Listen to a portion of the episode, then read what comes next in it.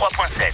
100% Très bon début de soirée sur 100%. 18h, vous allez adorer ce qu'on vous réserve. George Michael, Fast Love et Amir avec J'ai cherché en acoustique, s'il vous plaît.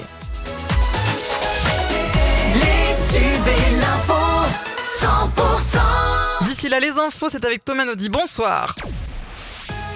Bonsoir Karine, bonsoir à tous. L'enfer euh, continue pour les proches du jeune Matteo, disparu depuis plus d'une semaine maintenant dans les Hautes-Pyrénées.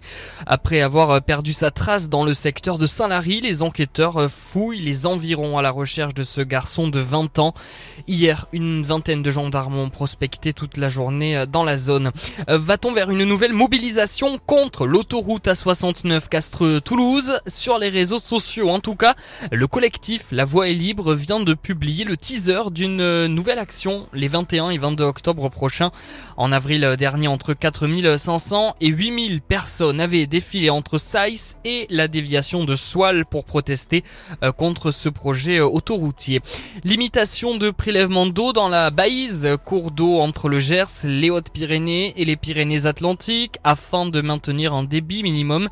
La Baïse est placée en seuil d'alerte dès vendredi soir 18h. Ça entraîne une réduction de 30% du débit mais pas de restriction sur les usages agricoles.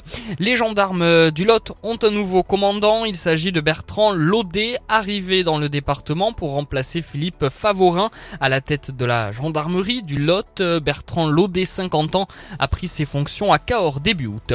Un cheval sauvé par les pompiers en Haute-Garonne aujourd'hui, l'équidé était tombé dans un ruisseau, ce dernier a été sorti par la vingtaine de pompiers mobilisés.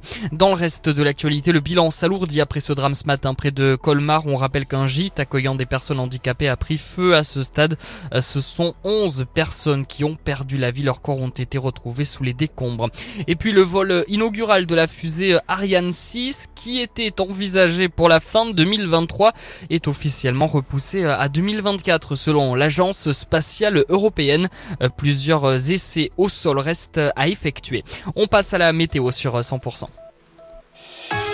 La météo avec la maison du Guénable. Votre climatisation Daikin posée pour 1699 euros à Bressol au sud de Montauban.